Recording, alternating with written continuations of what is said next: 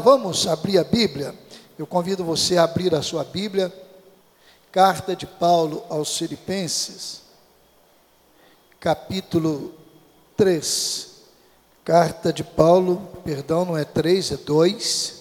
Vamos lá então, vamos ler juntos ali. Façam todas as coisas sem murmurações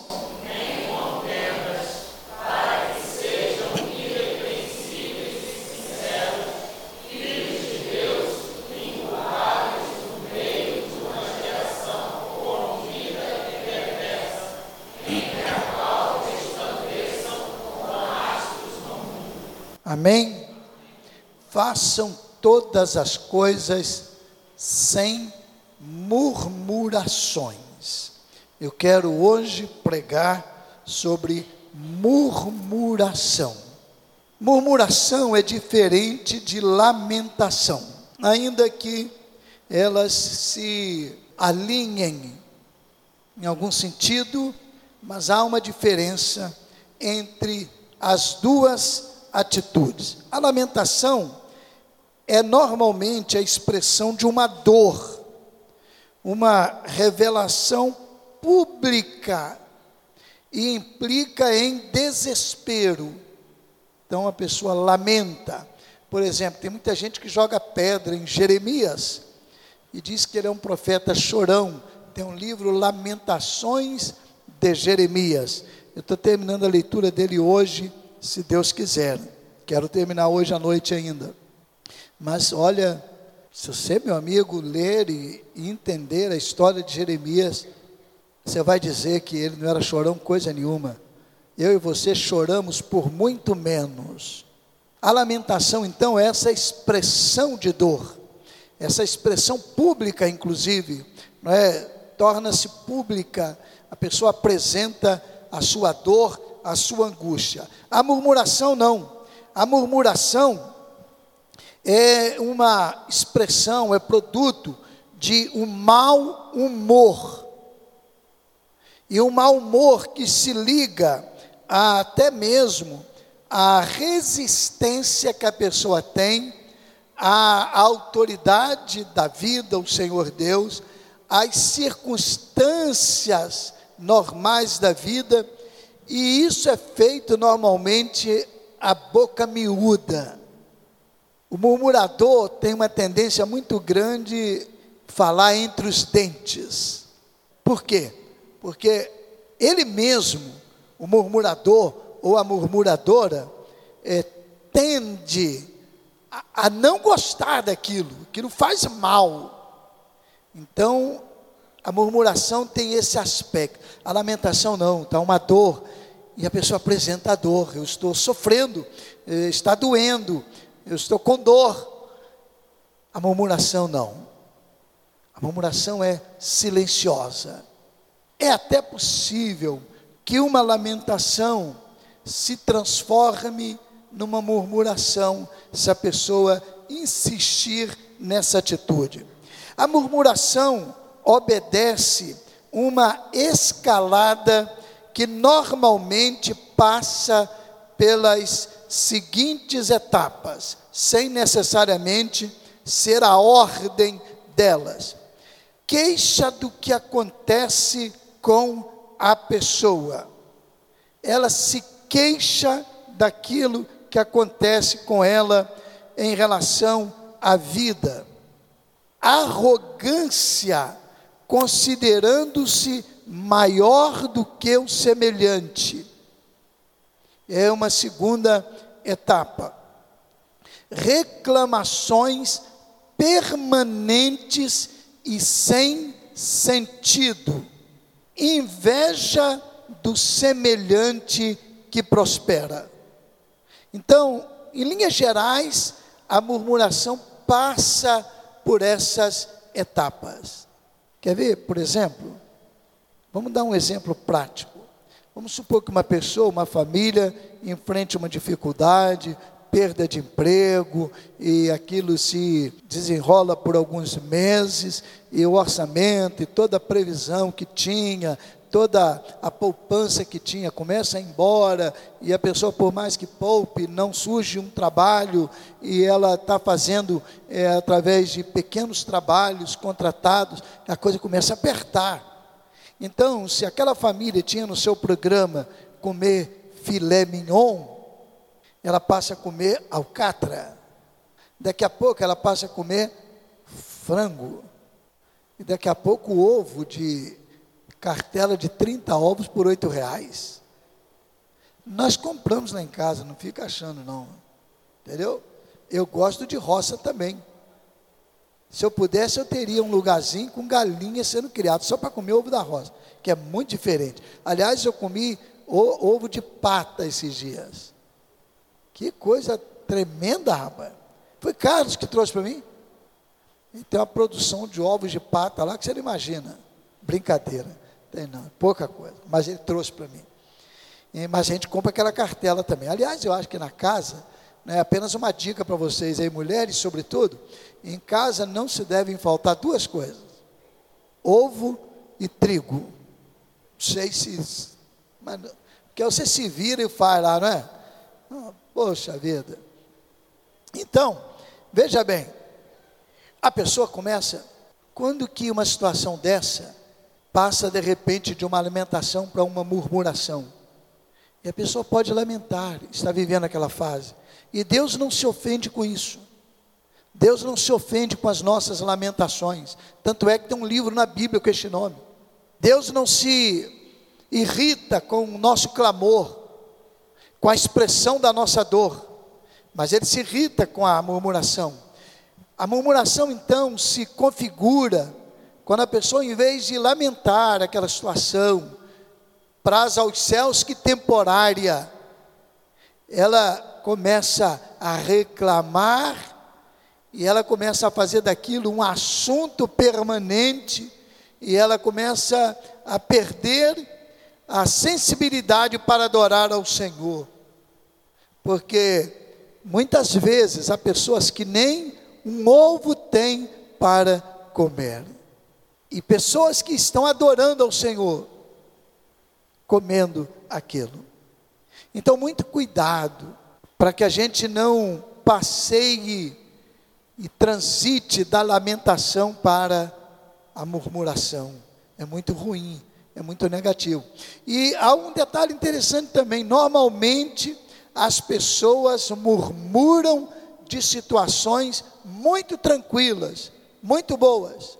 Às vezes, adolescentes, juniores, essa fase é uma fase muitas vezes é, carregada de é, reações, porque faz parte da própria existência, está se descobrindo em muitas áreas e é um fenômeno que afeta também a vida dos jovenzinhos é, de maneira muito forte, mas eles perdem a sensibilidade e reclamam, murmuram, às vezes de um prato de comida agradável.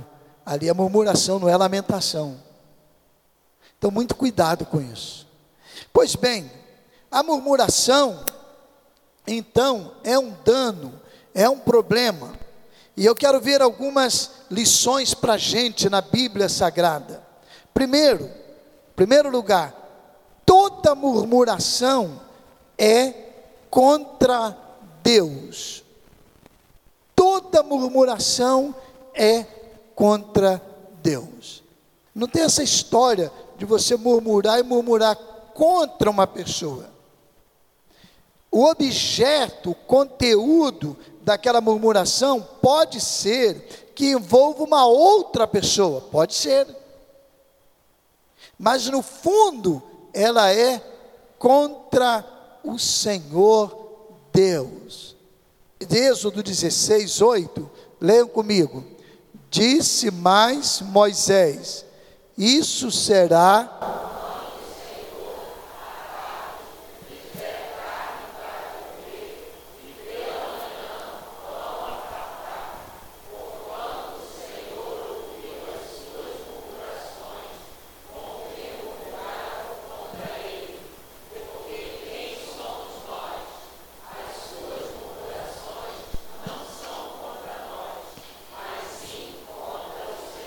Olha aqui a história do povo de Israel na caminhada, saída do Egito, a libertação do povo do Egito. E chegou o um momento que o povo parou e começou a murmurar contra Moisés. E eles começaram a dizer assim: Olha, tanta carne no Egito, e você nos coloca nesse deserto, você nos traz para aqui para comer esse, esse maná, você nos traz para aqui para quase morrer de fome. Aí Moisés diz para o povo: a murmuração de vocês não é contra mim, não, é contra o Senhor.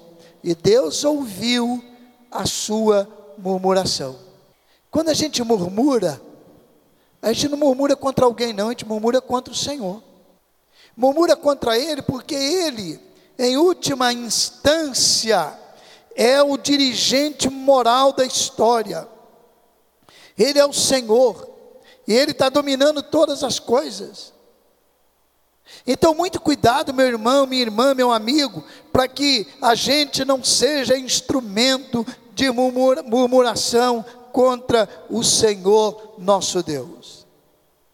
Aquele povo pensou que estava murmurando contra Moisés, trouxe dor para Moisés, mas ele disse: Olha, Deus ouviu a sua murmuração, e que tristeza, seria melhor que Deus não tivesse ouvido, porque Deus ouviu a murmuração do povo, e ouviu no sentido de: Olha, vocês vão ter a resposta, porque a murmuração ofende a pessoa de Deus. Em segundo lugar, a murmuração nega a soberania e a direção de Deus sobre a história. É, fale comigo ali. A murmuração nega a soberania e a direção de Deus.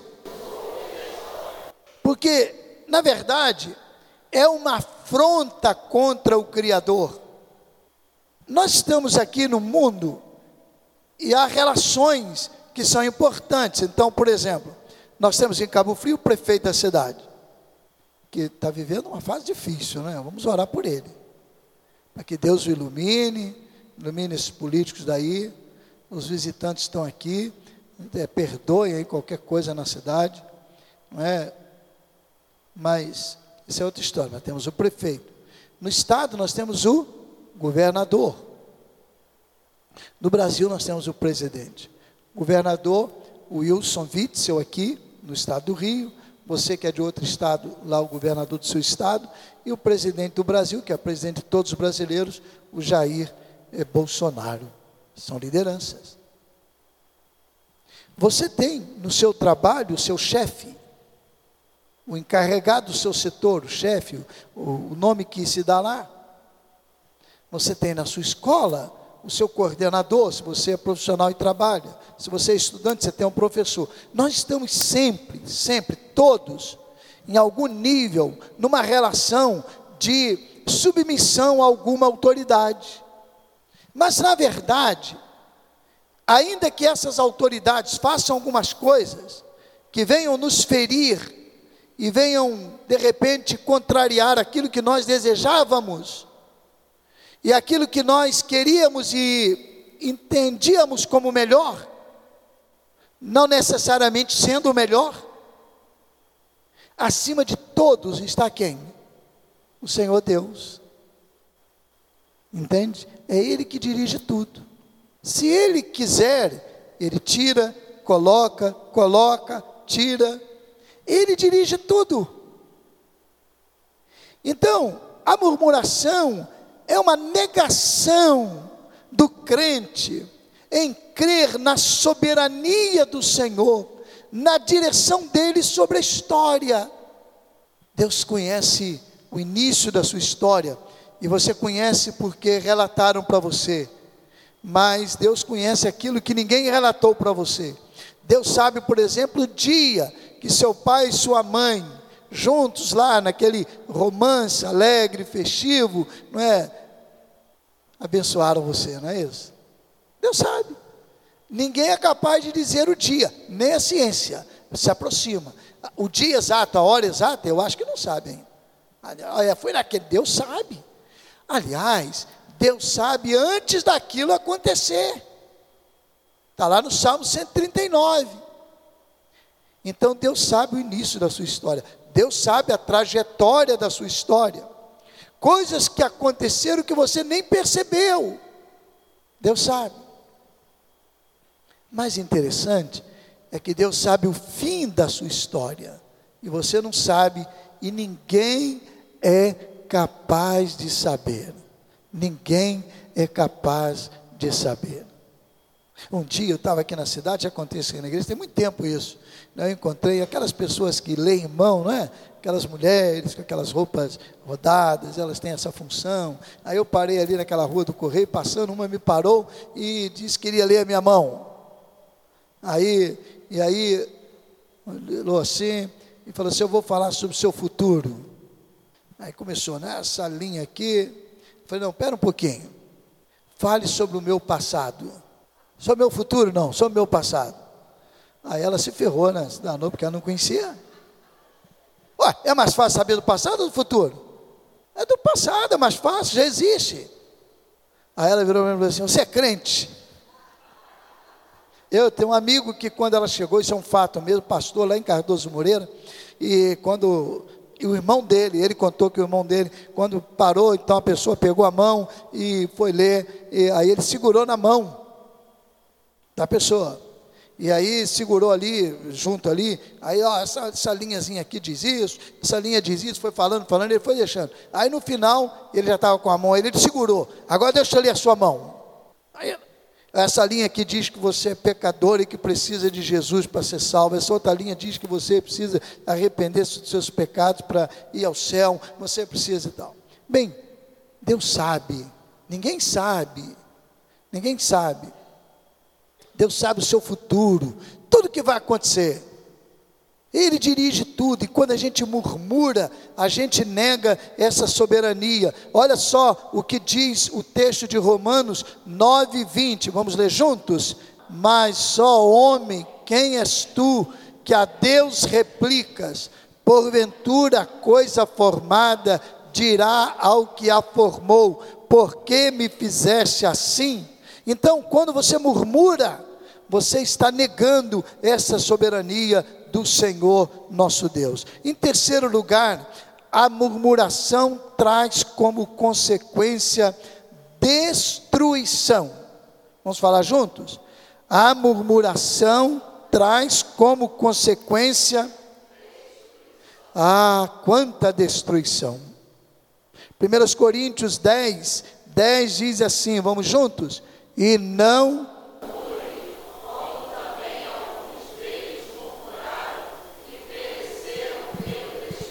olha só, traz destruição. Ainda o texto de Números 14, 29, vamos ler juntos também. Neste deserto cairá o seu cadáver.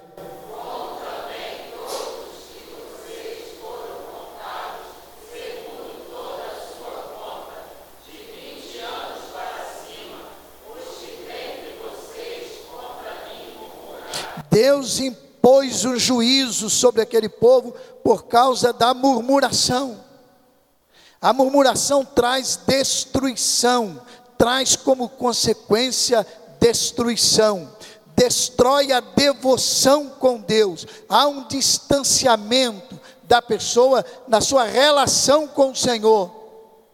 Toda vez que nós murmuramos, nós nos afastamos do Senhor. A murmuração cria uma barreira, cria um distanciamento com o Senhor, traz também destruição no relacionamento com as pessoas. Uma pessoa murmuradora, inevitavelmente vai afastar pessoas do relacionamento. Pode saber disso. Nós nos tornamos desagradáveis quando murmuramos destrói relacionamentos. Ninguém suporta um murmurador permanente. É até possível que se suporte um murmurador temporário, nós somos falhos, imperfeitos, mas permanente não dá. É intragável, destrói relacionamentos. E também a murmuração destrói a possibilidade de pessoas se aproximarem de Deus. Quando um cristão é murmurador, as pessoas não conseguem entender e elas se afastam de Deus. Tiago chega a dizer lá na sua carta, na sua epístola, que por que que da mesma boca sai uma palavra que é bênção e sai uma palavra que é maldição? Como pode isso? Não pode, ele pergunta, está lá. Epístola de Tiago. Afasta as pessoas da possibilidade de se identificar com o Senhor. Ah, eu, eu já encontrei cristãos que estão vivendo, estavam vivendo, alguns vivem, situações aflitivas, problemas terríveis, sofrendo, sofrendo, sofrendo, e você não ouvia uma palavra nem de lamentação, e muito menos de murmuração. Eu já encontrei cristãos que já disseram, pastor, eu peço a Deus para Ele me levar, mas fazem isso com tanta, assim, reverência e temor diante do sofrimento, e essas pessoas fazem outras pessoas se aproximarem de Deus, ao passo que o murmurador não afasta pessoas, a murmuração traz como consequência destruição. Então, diante disso, a melhor atitude contra a murmuração é, primeiro, arrependimento. Se você percebe, olha, o Espírito de Deus está falando comigo que eu tenho murmurado. O Espírito de Deus está me lembrando que em algum momento, ou de repente permanentemente, eu tenho murmurado e isso não tem me feito bem. Isso não agrada o Senhor então você pode arrepender-se disso. E o arrependimento passa pelo reconhecimento desse mal e o pedido ao Senhor de poder para vencer este mal. Após o arrependimento, você vai começar a empreender uma caminhada de gratidão, de gratidão. A Bíblia diz em 1 Tessalonicenses: em tudo dai dai graças. Em tudo dai graças. Então você vai agradecer. A nossa tendência é agradecer por coisas boas que recebemos. E não há problema nisso. Como é bom receber. Como é bom ser presenteado, receber bênçãos do Senhor. Não é pecado, mas por que não agradecemos quando surge uma alteração na normalidade da vida e a gente não entende por que aquilo aconteceu? A gente não sabe que lições podemos tirar daquilo? A gente não percebe se aquilo pode contribuir para o nosso bem? crendo pela fé, conforme diz a palavra em Romanos 8, 28, que todas as coisas contribuem conjuntamente para o bem daqueles que amam a Deus. Por que que nesse momento ele diz, Senhor, eu não estou entendendo, eu não sei, Senhor, isso está alterando a minha vida, está me trazendo um problema, Senhor, mas eu te agradeço, porque o Senhor está no controle de todas as coisas. Então, nós precisamos desenvolver, sair da estrada da murmuração e pegar a estrada da gratidão. Mesmo que seja algo que não esteja trazendo para a gente alegria. Mas Deus está no controle e a gente vai agradecer, a gente vai ser grato, esperando o agir do Senhor. Então, arrependimento a partir disso, o desejo intenso de agradecer e a decisão de se alegrar no Senhor, independentemente do que aconteça. Vocês lembram do livro de Abacuque? Tem três capítulos. Preciosidade para você ler. E o profeta ali lamenta. E ele fala para Deus da sua dor. Ele fala para o Senhor de como ele estava vendo aquele momento, quando os caldeus, os babilônios estavam impondo um sofrimento terrível ao povo de Israel. E era um, e era um povo cruel. Os caldeus eram violentíssimos. Há registros de que eles arrancavam os olhos dos inimigos com a pessoa viva. E Abacuque, naquele quadro, percebendo aquilo, ele pergunta para o Senhor: Senhor, como é que o Senhor pode permitir isso? E ele lamenta, ele lamenta. E Deus mostra para ele, porque viu nele sinceridade de coração, não era um murmurador, viu nele uma atitude de expressão de dor.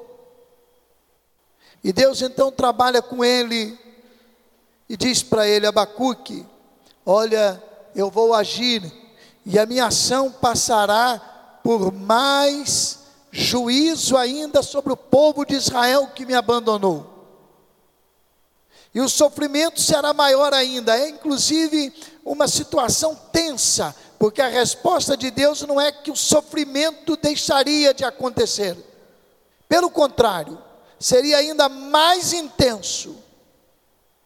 Mas Deus diz para ele: Abacuque, aguarde, o justo viverá da fé.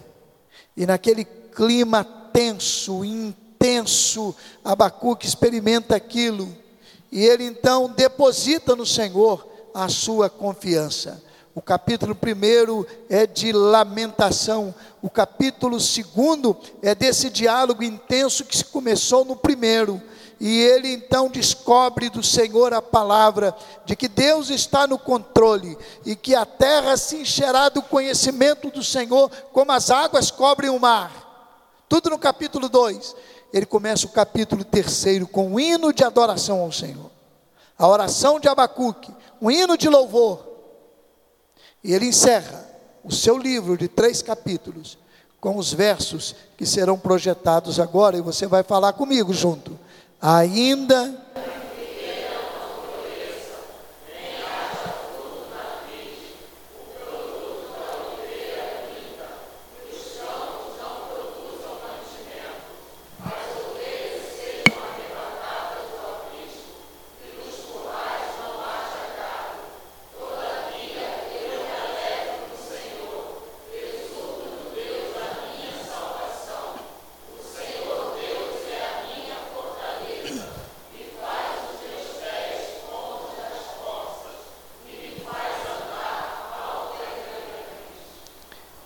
A gente é capaz de fazer isso?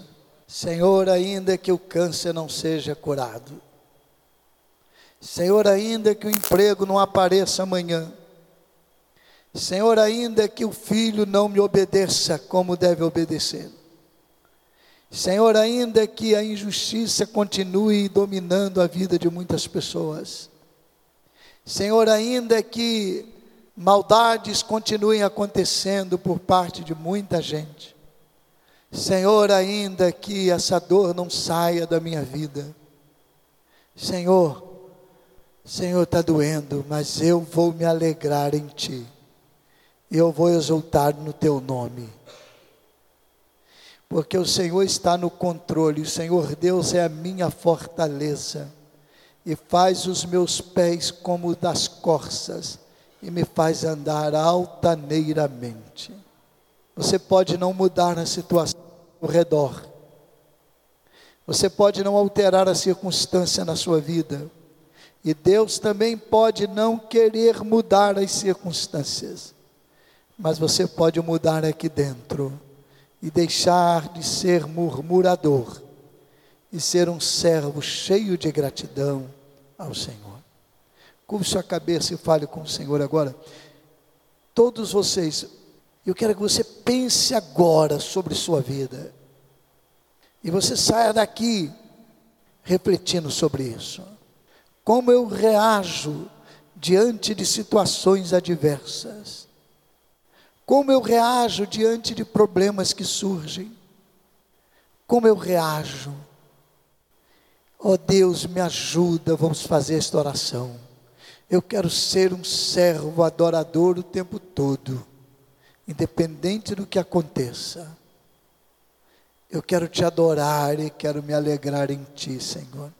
E eu sei que no final da minha história, tudo, tudo, tudo dará certo, porque o Senhor tem o controle de todas as coisas. Ah, muito obrigado, Senhor. Fortalece a nossa vida, a nossa caminhada. Abençoa cada um aqui, Pai, cada uma aqui e que em nosso coração e nossa mente não aconteça de maneira alguma uma atitude de murmuração, mas que a gente seja sempre um coração agradecido e cheio de amor e cheio de bondade. Em nome de Jesus. Você pode dizer amém?